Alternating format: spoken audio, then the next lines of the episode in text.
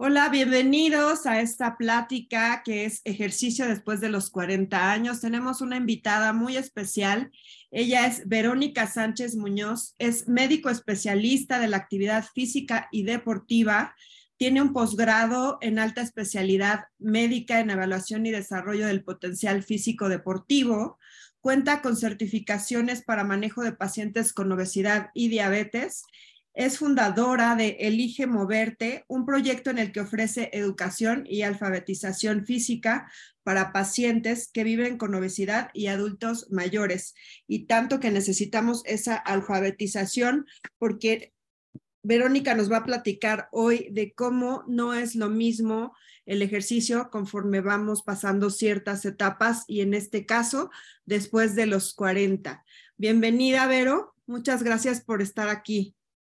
No, al contrario, muchísimas gracias por la invitación, Ere, y con gusto comparto esto que me, que me apasiona. Muchas gracias. Pues bueno, vamos a empezar. Este, un poco, eh, a veces se siente esto, ¿no? Como si fuéramos llegando en la montaña rusa, esa parte en la que te están a punto de soltarte. Y es porque se sabe tal cual que la fuerza se empieza a perder a partir de los 30 años de edad. Y lo podemos ver aquí como si se analiza la fuerza tanto en hombres como en mujeres, tiene un pico de máximo desarrollo y después viene todo este descenso tan, tan paulatino y eso empieza justo a los 30 años de edad, tanto en hombres como en mujeres. Y no solo la fuerza muscular, sino también la densidad ósea. Si bien es cierto que aquí pasan cosas interesantes, como que nuestros padres nos pueden heredar qué tantas células de hueso tenemos o qué tantas células de músculo tenemos, cómo vivimos cuando somos niños y todo ese deporte que practicamos va favoreciendo que se genere esa reserva de hueso hasta llegar como a su tope máximo igual a los 30 años. Entonces el hueso también se empieza a perder a partir de, de esa edad. Y para ejemplificar, les decía, es como si llegáramos a, a esa edad en donde viene todo, todo hacia abajo. Y no, no lo veamos como un asunto desesperanzador, sino más bien como este proceso de elección que yo puedo decidir cómo vivir ante eso que sí puedo modificar y lo que no puedo modificar. Entonces, viendo en la fuerza muscular, les repito, existe ese pico máximo, después cuando se vuelve uno adulto, empieza a descenderse y después eh, eso se ve más acentuado. Pero existe esta delgada línea que es la de depender de una tercera persona para hacer las actividades diarias que nadie quiere tocar. ¿Y cómo se puede evitar eso? Pues a través de mantenerse físicamente activo. Entonces, empiezan a surgir diferentes preocupaciones. Eh, que, que, me han manifestado, pues, mis pacientes. Eh, mi peso está subiendo o ya noto que tengo mayor grasa abdominal o me acaban de diagnosticar que tengo osteopenia, este, o noto que igual mi músculo lo estoy perdiendo, o estas fluctuaciones también en el estado de ánimo. Y esto que, que luego comparten, ¿no? Como prácticamente lo mismo, hago el mismo ejercicio de siempre, pero, pero mi grasa abdominal está incrementándose.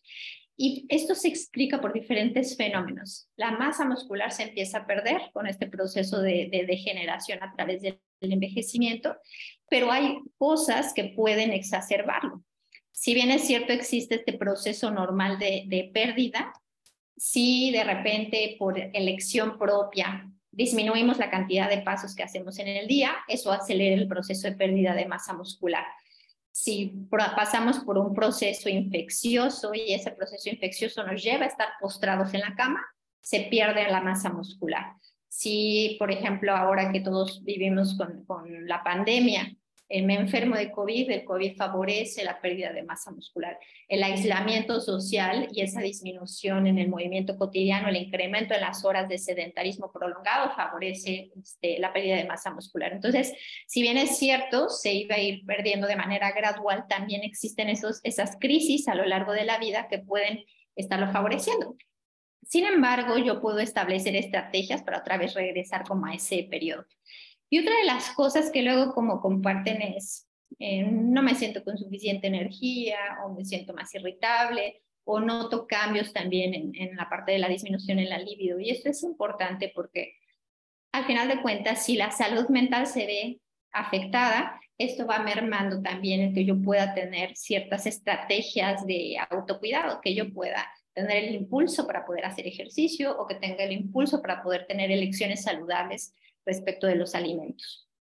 Y empieza todo este, este trajinar, ¿no? Que decimos, bueno, eh, estoy notando estos cambios, qué es lo que tengo que hacer, y trato de tomar cartas en el asunto. A lo mejor eh, acudimos con un nutriólogo, acudimos con un psicólogo, alguien que nos ayude a sortear todo este, este aspecto emocional. Eh, empezamos a hacer ejercicio y, pues esta es un poco la, la representación de, de, la vida, que no es algo estático, que pese a que yo quiero tomar cartas en el asunto, de repente me enfermo, pasan algo, este, mi familia, eh, cambios en el trabajo, cambios en la casa, eh, eh, diferentes cosas que van haciendo que esto no se vuelva como tan, tan sencillo. Entonces, en este trajinar, pues siguen pasando un poco los años y los cambios en tanto en composición corporal, los cambios en el estado de ánimo pueden seguirse eh, notando. Algo muy evidente en, en, composición corporal es esa modificación en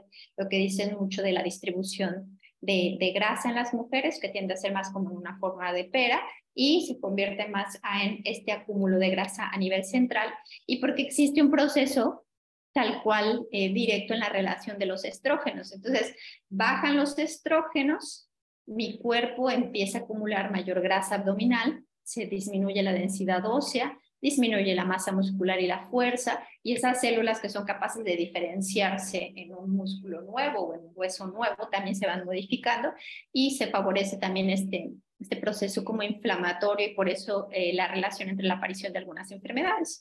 Entonces, no es, digamos, de sorprenderse si es un proceso como natural que esta grasa eh, visceral se va aumentando en la medida que pasan los años y que nuestro impacto, nuestro interés es muy importante porque es la grasa que se asocia a las enfermedades crónicas.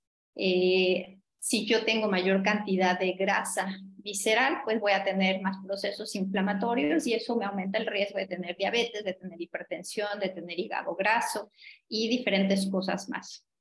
Entonces, eh, parte de lo que, lo que nosotros sabemos es esta asociación entre la grasa visceral y el aumento de todas estas enfermedades relacionadas a ese proceso eh, y asuntos cardiovasculares.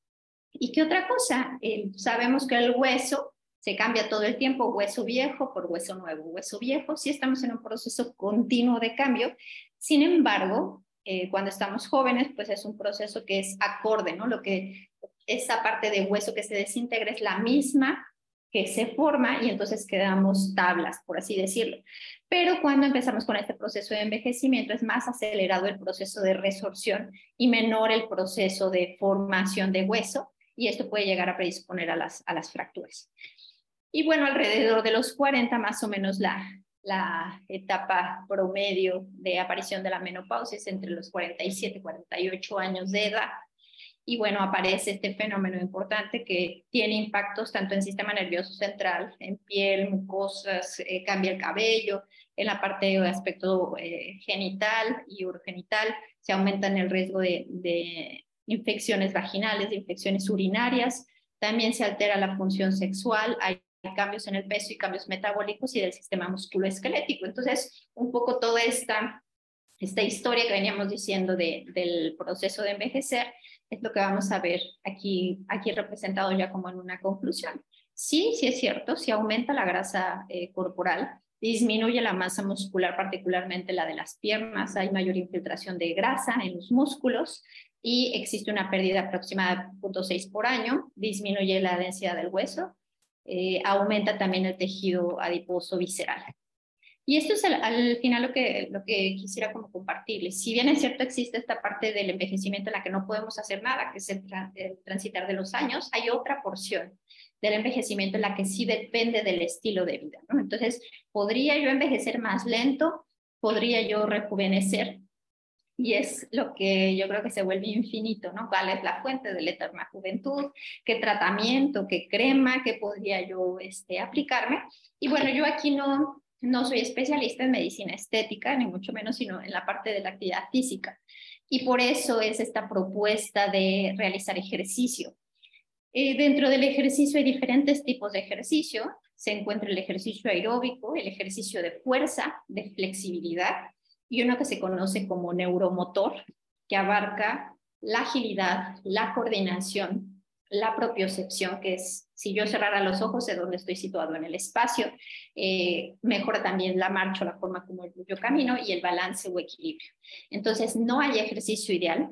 Si yo quiero tener un adecuado control de mi estado de salud, debo de realizar ejercicio mixto para poder abarcar cada uno de los componentes, porque me preocupa mi hueso, me preocupa mi músculo, me preocupa acelerar el metabolismo, disminuir la grasa visceral. Entonces, si yo hablo específicamente de músculo, el ejercicio que debo de realizar es ejercicio de fuerza. Y no solamente es este asunto de, ah, bueno, para que esté tonificado, para que eh, no, no me vea así como aguadita ni nada, sino por las propiedades que tiene el músculo, tal cual como lo conocemos, como la parte musculoesquelética, en postura, en prevenir el riesgo de lesiones, pero también tiene un asunto eh, metabólico muy importante.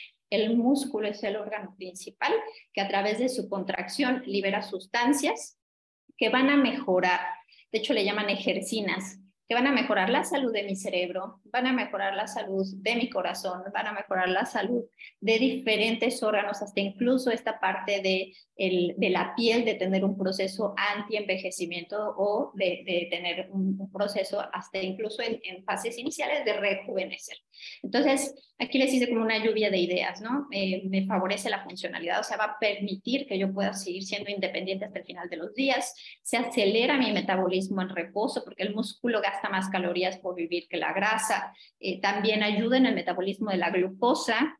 Eh, si me dijeron, estás teniendo resistencia a la insulina y tú preservas tu masa muscular, bueno, el músculo tiene cuatro formas diferentes de poder introducir la glucosa al interior de la célula.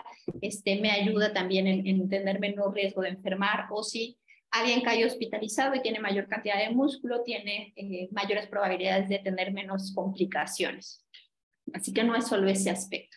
Y en el aspecto de la grasa visceral, está completamente demostrado que el ejercicio aeróbico favorece la reducción de la grasa visceral a través de, este, digamos, es una de, las, de esas famosas ejercinas, una sustancia química que producen los músculos, que se libra el torrente sanguíneo, que llega a la grasa visceral y que ayuda a disminuirla o a metabolizar.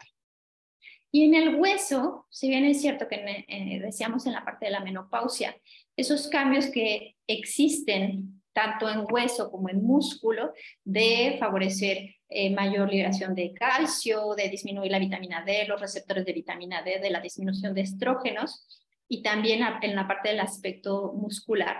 Si yo realizo ejercicio de fuerza, voy a tener una intervención en desacelerar estos procesos degenerativos y en promover la formación del hueso. Las células del hueso tienen, lo llaman mecanorreceptores, son unos sensores que están sensibles justo a un estímulo mecánico de contracción, de estiramiento y alargamiento de los grupos musculares. Gracias a que uno hace ejercicio, despiertan esas células óseas y empiezan a formar hueso y no se quedan con este proceso ya de que decíamos hace un rato de no, no recambio del, del hueso. Entonces, está completamente demostrado que si yo permanezco sedentario, se me empieza a llenar mi hueso de grasa y si yo me mantengo en movimiento realizando ejercicio, se favorece este proceso a través de los músculos, liberan una sustancia que favorece también que esa célula muscular promueva la formación de hueso nuevo. Y en el aspecto mental, la actividad física, el ejercicio regular, mejora la salud mental y disminuye tanto síntomas de depresión, de ansiedad y mejora el estado de bienestar. Y muchas personas dicen, ah, bueno, es que esto lo hace porque libera las famosas endorfinas. Y sí es cierto, el ejercicio favorece la liberación de endorfinas o de neurotransmisores que nos hacen sentir esta sensación de, o percibir esta sensación de bienestar. Pero no solo es eso, actualmente eh, hay como algunas teorías que dicen que las personas que están cursando con periodos de depresión, a veces está centrado por tener como pocas vías de, señalización o esta red de transmisión nerviosa. Actualmente, lo que dicen es que esta mala salud mental puede deberse a una inadecuada neuroplasticidad, o sea, esa arborización de, de, las neuronas, que puede resultar en una incapacidad para responder y adaptarse al estrés o estímulos aversivos. Entonces, ¿qué es lo que nosotros vamos a, lograr a través del ejercicio? que viene un estímulo de ejercicio y el ejercicio favorece la salud de esas famosas mitocondrias, que son los sitios en la célula que promueven la eh, respiración celular y que esto hace que se permita la salud de esa neurona. Entonces, al permitir que se preserve la salud de esa neurona, yo puedo generar nuevas redes neuronales. Al final de cuentas, esto es como un, una especie de aprendizaje. Entonces, yo doy un estímulo nuevo que favorece que esas mitocondrias estén despiertas y que entonces se genere esa neuroplasticidad. Es un poco como, como pensar que generamos nuevas vías para resolver un problema. A veces cuando cursamos con depresión, estamos dándole vueltas a lo mismo, a lo mismo, a lo mismo. Si yo favorezco tener otra ruta de pensamiento a través del ejercicio, de preservar esas mitocondrias y de favorecer la neuroplasticidad, o sea, la formación de nuevas neuronas por vías diferentes, esto va a permitir que yo pueda tener una respuesta, una alternativa diferente a esto que me está sucediendo. Entonces, un poco en, conclusión, sería, bueno, ¿por qué hacer ejercicio después de los 40 años de edad? Se responde sencillo, ¿no? Tengo que preservar mi hueso, tengo que preservar mi metabolismo porque sé que mi metabolismo se está lenteciendo, tengo que preservar mi músculo, tengo que hacer que esa grasa visceral no se incremente de manera tan súbita para que me ponga en predisposición a enfermedades crónicas este, a largo plazo. Y también algo muy importante que siempre voy a decir yo, esta, esta parte es lo, lo crucial, ¿no? Por mi estado de ánimo. Si mi estado de ánimo no está bien, yo no voy a tener ese impulso de autocuidado para seguir recomendaciones de absolutamente nada, ¿no? De, de, meditar todos los días, de tener y llevar una dieta balanceada, de hacer mi ejercicio estructurado, de tener el impulso para socializar con alguien, eh, etcétera, ¿no? Entonces, eso sería como lo primero que nosotros tenemos que atender. Y bueno, si me dijeran, ¿cuál es el ejercicio ideal? No hay ejercicio ideal. Lo que tengo que hacer yo es generar una combinación de estrategias de intervenciones para poder alcanzar cada uno de estos beneficios que me otorga el ejercicio en diferentes aspectos. Muchísimas gracias.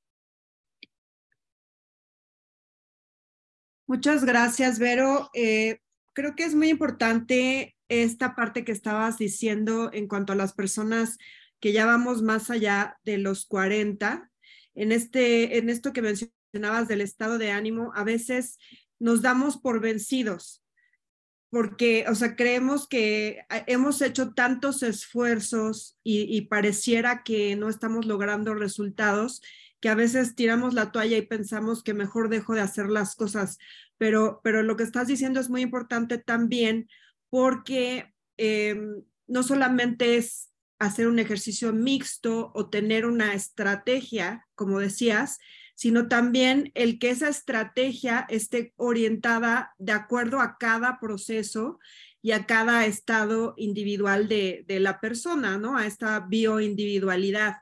Entonces, quería preguntarte cómo podemos acercarnos a ti para que nos orientes, dónde te podemos encontrar. Eh, yo tengo la experiencia, afortunadamente, de, de, ya estar trabajando contigo con buenos resultados y sí, para mí me has cambiado la vida porque he comprendido precisamente muchas cosas que son integrales, que no tienen solamente que ver con mi cuerpo, sino también con mis estados de ánimo, con todos estos aspectos de mi vida que, que han ido cambiando, pues por, por la edad, ¿no? Más allá de los 40. Pero por favor, si nos puedes compartir cómo te buscamos, cómo te encontramos. Sí, justo este, les decía que, había formado esta parte que se llama Elige Moverte. Eh, Elige Moverte en realidad lo pensé como una forma para acercar el movimiento hacia cualquier persona. Entonces, lo que hago es, tengo ese canal eh, de YouTube donde vierto información para sensibilizar a las personas, sobre todo que el, el sedentarismo nos está enfermando, la inactividad física nos está enfermando y no podemos centrar específicamente las estrategias del ejercicio en que sirve para bajar de peso. Hay un universo de beneficios del ejercicio que no solamente, decías hace un rato, ¿no? A veces me desmotivo porque no alcanzo las metas, pero entonces tus metas a lo mejor están centradas en que quisieras bajar de peso, ¿no? Y entonces hay que dejar de ser, ahora utilizan un término, ¿no? Hay que dejar de ser peso centrista, ¿no? Sí. ¿Qué hay de otras cosas? Sea, ¿cómo te estás sintiendo? ¿Cómo estás durmiendo? Este, ya no te estás enojando tanto con tus compañeros de trabajo, estás resolviendo bien como los problemas que se te están enfrentando, estás más concentrado, estás más relajado, ¿no? Entonces, también esa es otra de las cosas, ¿no? Eh, la, la, razón de crear, como digamos, este, este movimiento de Elija Moverte es decir, bueno, no nacimos sabiendo eh, hacer las cosas, entonces, debe existir alguien que me diga cómo me debo de mover, cómo debo de pararme, cómo se agarra la liga, cómo se debe de percibir mi cuerpo y un poco eh, aprender a desaprender que el ejercicio no es igual a sufrimiento, ¿no? O sea, son todas estas partes de, eh, que tenemos como muy, muy tatuadas, de que si no me esfuerzo lo suficiente, entonces no está sirviendo, ¿no? Y entonces tenemos que acercar ya más la parte del, del movimiento hacia conductas que se disfruten, que sean placenteras y descubrir un poco en este proceso de introspección. A ver, yo la paso mejor cuando lo hago en grupo o la paso mejor cuando estoy sola, literal es mi momento de, de meditación, pero de meditación en movimiento. O la paso mejor cuando salgo a la calle o la paso mejor dentro de casa. Entonces, en este proceso como de, de autoconocimiento, por así decirlo, es que yo voy descubriendo. Entonces, la verdad es que si quisieran como, como acercarse, acá les, eh, les pongo, les digo, es, está un poco, este, digamos, escrito como con truco. Eh, es elige, y dejando nada más la, la G solita, y moverte con, con la T solita. Si quieren saber sobre esta parte de, de las estrategias de ejercicio que, que ofrezco hacia los pacientes, es, el mail es idéntico, es doctora verónica arroba eligemoverte.com. Entonces también si quieren este, acercarse yo con gusto les platico qué, qué tipo de servicios son los que ofrezco. Perfecto, pero muchísimas gracias y, y sí te vamos a buscar porque me gustaría aprovechar también para decir que no solamente tratas pacientes eh, como yo más allá de los 40, sino también personas aún mayores, porque a veces también existe ese miedo dentro, cuando vamos haciéndonos más grandes, de cómo yo a mi edad voy a hacer ejercicio. Y como dices, es muy importante y no, no tiene que ver con el peso, tiene que ver más bien con un estado de salud y, y realmente cuando lo hacemos, entonces mejoramos todos los aspectos de nuestra vida, incluyendo, y, creo que es lo que a mí más me gusta, es la calidad de vida que tenemos. El realmente, como dices, gozar nuestra vida, gozar el proceso, disfrutarlo. Entonces, te agradezco mucho que, que hayas estado aquí, que nos hayas dado esta plática y por supuesto que te vamos a buscar para trabajar contigo porque sí es algo muy necesario y yo diría casi, bueno, no casi, es esencial en nuestra vida movernos. Sí, no, al contrario, muchísimas gracias y ya nada más llegamos como de, mensaje final de esto que dices. Este, a mí me gustaría decir que eh, nunca es tarde para empezar a moverse, no importa si no hiciste ejercicio nunca en tu vida y tienes 70 años y quieres empezar a moverte. Es eso, el ejercicio te va a permitir conservar la movilidad hasta el final de tus días y ser independiente hasta el final de tus días. Entonces, es un placer. Muchísimas gracias. Muchas gracias, Vero. Entonces, nos, nos conectamos. Gracias. Gracias.